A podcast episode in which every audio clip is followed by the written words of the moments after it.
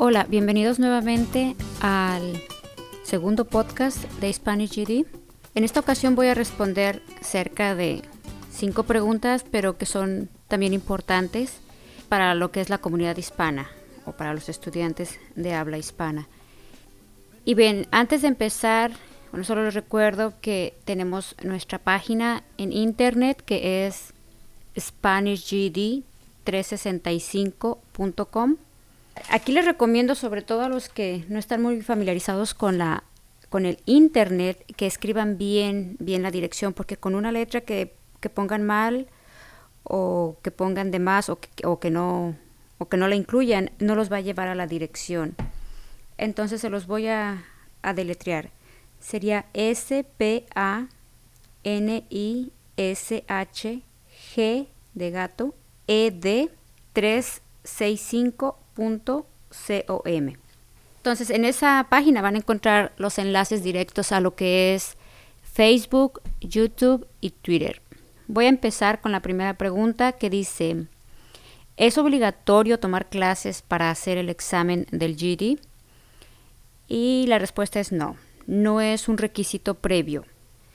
Hay personas que si tienen la capacidad, si tienen la habilidad y ya no tienen ningún problema, simplemente pagan los derechos o el, costo del examen, se presentan, si las pasan todas reciben su certificado. Por otra parte, aunque no es un requisito, sí hay personas que necesitan tomar clases o algunos quizás necesiten tomar hasta uno o dos años de clase. Hay también estudiantes que solo requieren quizás unos meses hacer unos exámenes de práctica para darse una idea cómo es el examen y finalmente este, sentir un poco más de confianza para presentarlo. Pero bueno, ¿cómo determinar si necesitan tomar las clases o no? Eso es un poco difícil porque ya que estamos en clase, por ejemplo, y empezamos a abordar los temas, con algunos puedo darme cuenta después de un examen de práctica si van a pasar fácilmente el examen. Si sacan, por ejemplo, en exámenes de práctica oficiales mínimo 410 sin mucho problema o 450, podemos garantizar en un 90% que lo van a pasar. Pero si sacan quizás 350 3 o 340 puntos, les va a costar un poquito más de trabajo.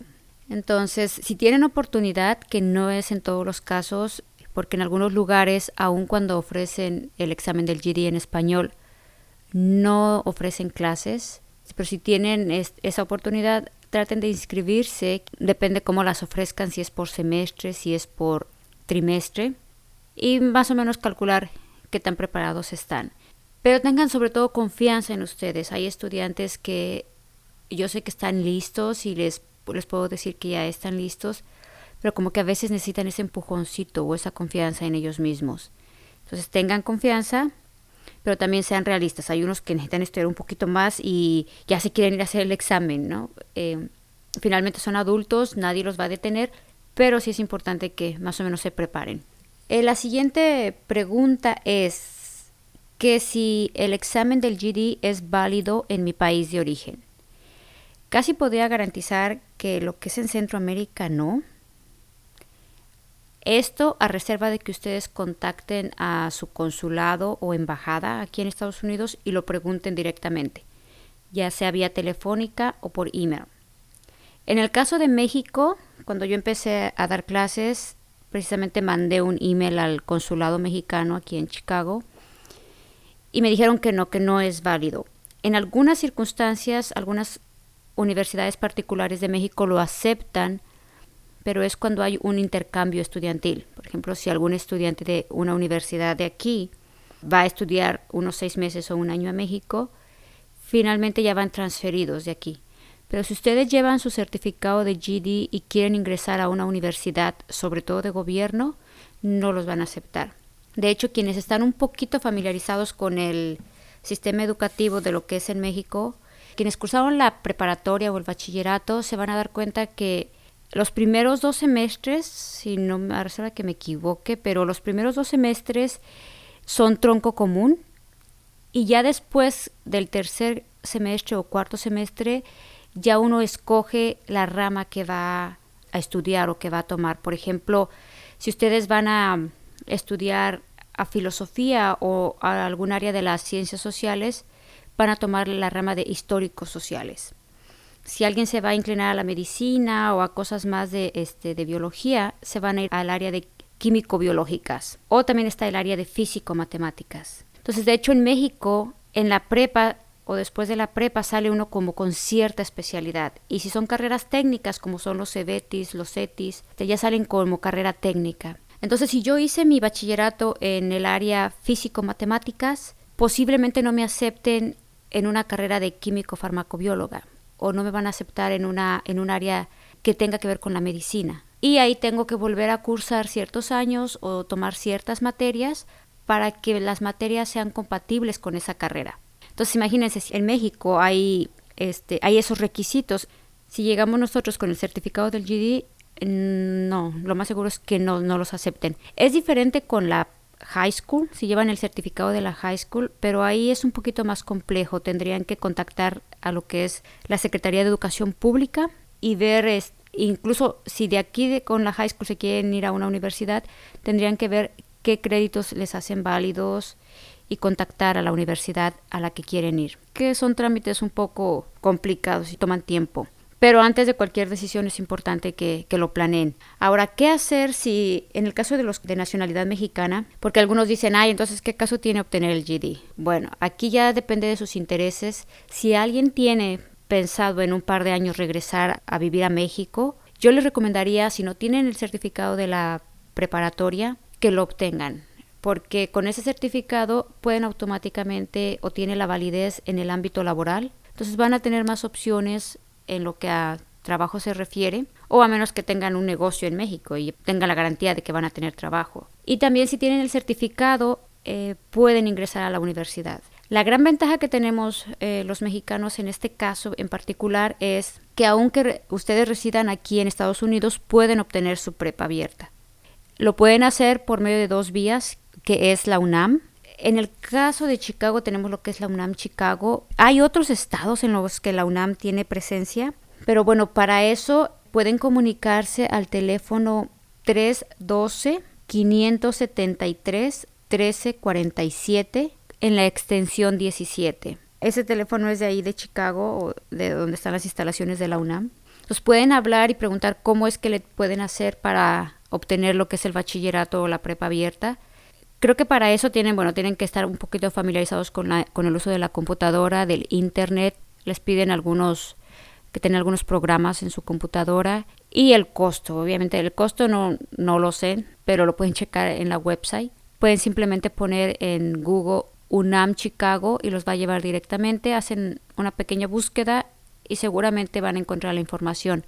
Si tienen alguna pregunta extra con respecto a eso o específica, igual se pueden contactar conmigo al final del podcast voy a dar la información de contacto. Entonces, una parte es la UNAM. La otra es por medio de la SEP, lo que es la Secretaría de Educación Pública en México, que ahí es un examen. Entonces, por eso también, si tienen la oportunidad de tomar clases del GD, no les caería nada mal porque les puede ayudar un poquito a lo que es el examen de la prepa abierta, que no sé si sea más difícil o más fácil que el del GD, pero bueno, aquí les pueden dar información al siguiente número. Este es de aquí, si ustedes hablan de Estados Unidos a México, y es 1-866-572-9836. Se lo repito, es 1-866-572-9836. Eso es para hacer el examen de la prepa abierta por medio de la SEP y les voy a repetir por segunda ocasión el teléfono de la UNAM en Chicago. Es 312-573-1347 a la extensión 17. Entonces, bueno, tienen esa otra opción y sobre todo depende de sus planes. Si tienen planes de regresar a México en un futuro cercano o en un par de años, no les caería mal tener ese certificado también. Y por supuesto aprovechar al máximo lo que es el inglés, porque si ustedes regresan a su país de origen, ya sea México o cualquier otro país, y llevan lo que es el inglés y llevan un poco de estudios, les garantizo que pueden tener mejores oportunidades laborales. Y si no hay trabajo, por lo menos se pueden ir a una zona turística y si dominan el inglés, algo pueden encontrar, creo, ¿no? Hay más posibilidades. y sirve que se pasean o disfrutan de la playita allá. Bueno, la siguiente pregunta es si perdí mi certificado del GD, ¿dónde puedo pedir un duplicado? En este caso es contactar directamente a la oficina de educación en su condado o pueden comunicarse a la oficina donde ustedes hicieron su examen del GD. Si fue un colegio comunitario, se comunican a ese colegio. Ahí seguramente les van a dar la información o el teléfono de contacto para que pidan ustedes su duplicado. Aquí es importante tener presente el lugar donde hicieron el examen. Si no pueden buscarlo, recuerden en la página, está el enlace, hay un recuadro que dice ah, localizador, ingresan su código postal y les va a dar los lugares este, más cercanos a su domicilio. Pero bueno, lo pueden pedir directamente a la oficina o al lugar donde hicieron su examen. Puede haber casos específicos, por ejemplo, hay gente que a lo mejor estando en prisión hacen su examen del GD. Seguramente también depende en el condado que, que residan donde los pueden duplicar ese examen. Pero hay otros que quizás lo hicieron mientras estaban dando su servicio a las Fuerzas Armadas o al ejército. Para esos casos hay hay otros requisitos y, son muchísimos detalles que, es imposible nombrar aquí, pero si requieren información más específica, pueden llamar al 1-800-626-9433. También hay otro teléfono eh, que es el 202-939-9490. Se lo repito, es 202-939. 9490. Y bueno, enseguida también quiero dar algo de información. Por ejemplo, ah, como les había mencionado anteriormente, hay gente que puede hacer sus exámenes estando a lo mejor en prisión o que desafortunadamente tengan que pasar tiempo en ese lugar. Pueden, hay programas incluso de para aprender inglés o el GD. No sé si en todas, pero bueno, hay condados en los que sí se ofrecen esos servicios y pueden hacer su examen en esos lugares. O si alguien está dando su servicio militar y se encuentra fuera de Estados Unidos, también pueden hacer sus exámenes en las bases militares. En Canadá también se hace el GD. De hecho, creo que hay un examen algo equivalente. También lo pueden o, o se puede investigar en las embajadas. En caso de que estén en el extranjero, si está la embajada de Estados Unidos, pueden informarse a ver si las embajadas ofrecen ese servicio que lo más seguro es que sí, pero puede haber sus excepciones. Otra cosa importante que quiero mencionar es que hay estados en los que se pueden combinar los exámenes con respecto a la lengua. ¿Qué quiere decir esto? Que si en algún estado se puede hacer en francés y en inglés, quizás las personas no dominen 100% el inglés y se sientan más cómodos escribiendo a lo mejor en francés pueden hacer una parte de los exámenes en inglés y a lo mejor el de escritura en, francés. Y aquí es lo mismo para el español. Aquí en el caso de Illinois se pueden combinar, no en todos los estados, quiero pensar que son muy, muy pocos o un porcentaje muy bajo los estados que pueden combinar o en los que les permiten combinar los exámenes. Pero sí me ha tocado estudiantes que tomaron sus clases en inglés, pasaron todos los exámenes, pero el de redacción no lo pudieron pasar. Entonces esos maestros refieren a esos estudiantes conmigo o simplemente les evalúo lo que son los ensayos y ya los apoyo en esa área y hacen su examen de redacción en español. Entonces, esa es una gran ventaja para los estados en los que se puede combinar. Otro dato importante en el caso de los que de los que son residentes de Illinois es que aquí tienen que hacer el examen de la Constitución. No estoy segura si en todos los estados aplica, pero aquí si alguien pasa todos los exámenes de la, del GD, que son las cinco materias, y ya pasaron bien los o lograron obtener lo que son los 2.250 puntos, no les van a hacer llegar su certificado o no lo van a poder pedir si no pasan el examen de la Constitución. El examen de la Constitución incluye preguntas de lo que es la Constitución a nivel federal y la Constitución estatal de aquí de Illinois. En total son 60 preguntas, pero de estas preguntas, con que contesten 31 buenas, pasan el examen. La gran ventaja de este examen es que no tiene ningún costo, es gratuito, no hay límite de tiempo como en, como en el examen o en las otras áreas del GD. Y pueden, si no lo pasan una vez, pueden presentarlo cuantas veces quieran y no hay problema. Claro que si no lo pasan por varias, es señal de que tienen que estudiar. Pero este, no hay ningún costo. Y lo, donde se puede presentar, pues va a ser generalmente en esos lugares donde se hacen el examen del GD. Entonces, un requisito, aun cuando sea gratuito y aun cuando piensen que no tiene importancia, bueno, sí, sí lo tienen que hacer. Em, la siguiente pregunta que quiero este, abordar es cómo puedo obtener una beca. Bien, aquí hay, hay dos situaciones importantes y creo que finalmente hablamos el mismo lenguaje en cuestión o puedo finalmente expresarme con confianza en ese aspecto. Hay personas que tienen lo que es el seguro social y hay personas que no lo tienen.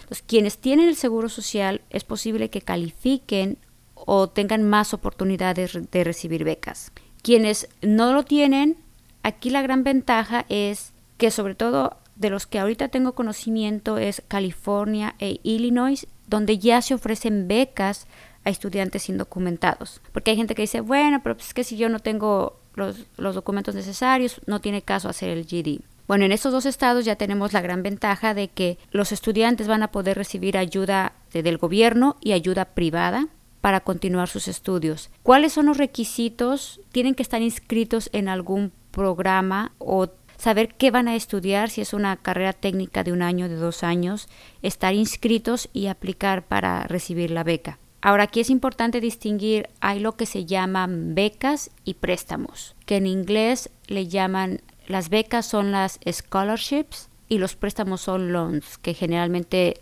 o son de algún banco o pueden ser del gobierno. Los del gobierno se aplican en FAMSA, pero esos sí tienen que tener este no sé si lo dije bien lo de FAMSA, pero es la institución de gobierno que da las becas y ahí sí tienen que tener seguro social y hay ciertas fechas límites para aplicar. Pero lo que les recomiendo es que vayan a la página del colegio al que quieren ir y generalmente todas las páginas, algunas son más fáciles de navegar, en otras es un poco más complicado, pero todas las páginas tienen una sección que se llama Scholarship.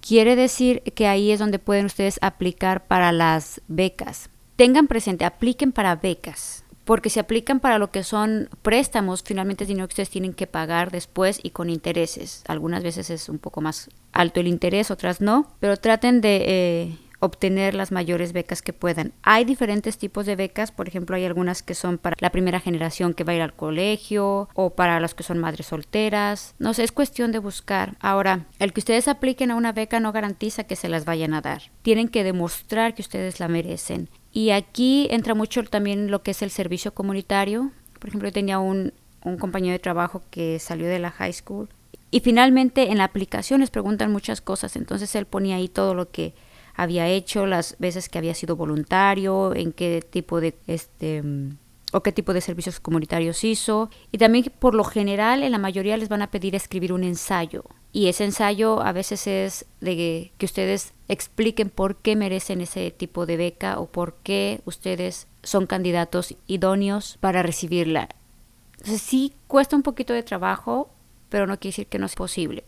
Ahora, las becas pueden variar, o lo que son las scholarships, pueden ir desde mil dólares, 500 dólares, que a veces solamente nos van a ayudar quizás para lo que es eh, pagar los libros, o pagar a lo mejor unas dos, tres clases. Pero bueno, pueden buscar, pueden ver qué opciones hay. Y en general sería todo lo que quiero cubrir por el día de hoy. Puede haber más preguntas o más inquietudes.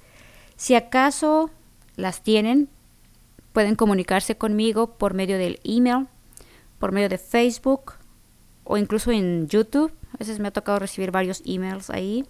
Entonces, el email es info arroba 365.com se los voy a deletrear porque luego me dicen que no lo pueden enviar, pero generalmente va a ser porque escriben alguna letra mala. Entonces va a ser I latina, la que tiene el puntito arriba, N F O arroba S P A N I S H G E D 365.com.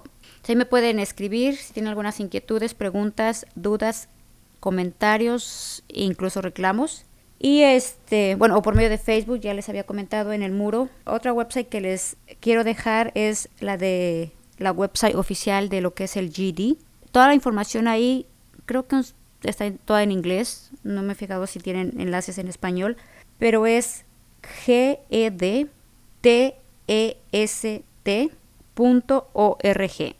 que sería gedtest.org. también ahí pueden ustedes, si tienen curiosidad o más o menos entienden el inglés, pueden navegar en esa website y, aclarar otras inquietudes quizás. Bien, a otras cosas que voy a cubrir más adelante en el siguiente podcast, que espero tenerlo en 15 días, es qué es lo que debo estudiar para pasar el examen. Es una pregunta un poco complicada, pero bueno, voy a tratar de abordar qué técnicas o qué pueden hacer para pasar el examen. también otra cosa de la que quiero hablar es algunos temas de lo que es desarrollo cognitivo, que es un poco desarrollo de la inteligencia o cómo se va desarrollando lo que son las estructuras mentales, porque a algunos se nos hace muy difícil aprender matemáticas, porque para otros es fácil. Entonces hay varios temas que, me gustaría abordar. Tengo también pensado eh, entrevistar a un consejero. Un consejero no es cuando tenemos problemas, a veces piensan que es cuando va uno como al psicólogo, no. Un consejero eh, aquí en Estados Unidos es el que me, nos ayuda a elegir nuestra carrera, nos orienta cuáles carreras pueden ser más convenientes, etcétera. Entonces voy a entrevistar, voy a tratar de entrevistar a un consejero y también alguna, algún representante de las oficinas de admisiones para ver qué requisitos, qué debo hacer, a dónde debo ir, por quién debo preguntar generalmente, o hacia dónde me tengo que dirigir para ingresar al colegio. Y bueno, algunas preguntas sobre todo importantes que, que luego tienen mis estudiantes es cuál carrera me conviene, cuál es más barata, este, cuánto toma, este, o cuánto dura una, hacer una carrera técnica. Entonces hay muchas inquietudes, eh, espero que haya siempre algo que abordar y cuando no, pues bueno, simplemente voy a dejar estos podcasts ahí al aire. Recuerden, los van a encontrar en la página. Eh, la información que les estoy dando es a esta fecha que el día de hoy es octubre 21 del año 2011. Posiblemente en unos, años cambiará, puede cambiar la información, si pasan leyes de, que restrinjan servicios o cosas así. Pero a esta fecha, esta es la información ah, más actualizada que tengo. Bien, me despido por esta ocasión. Espero eh, tengan el interés de escuchar nuevamente en la próxima sección. Tengan muy buen día. Bye.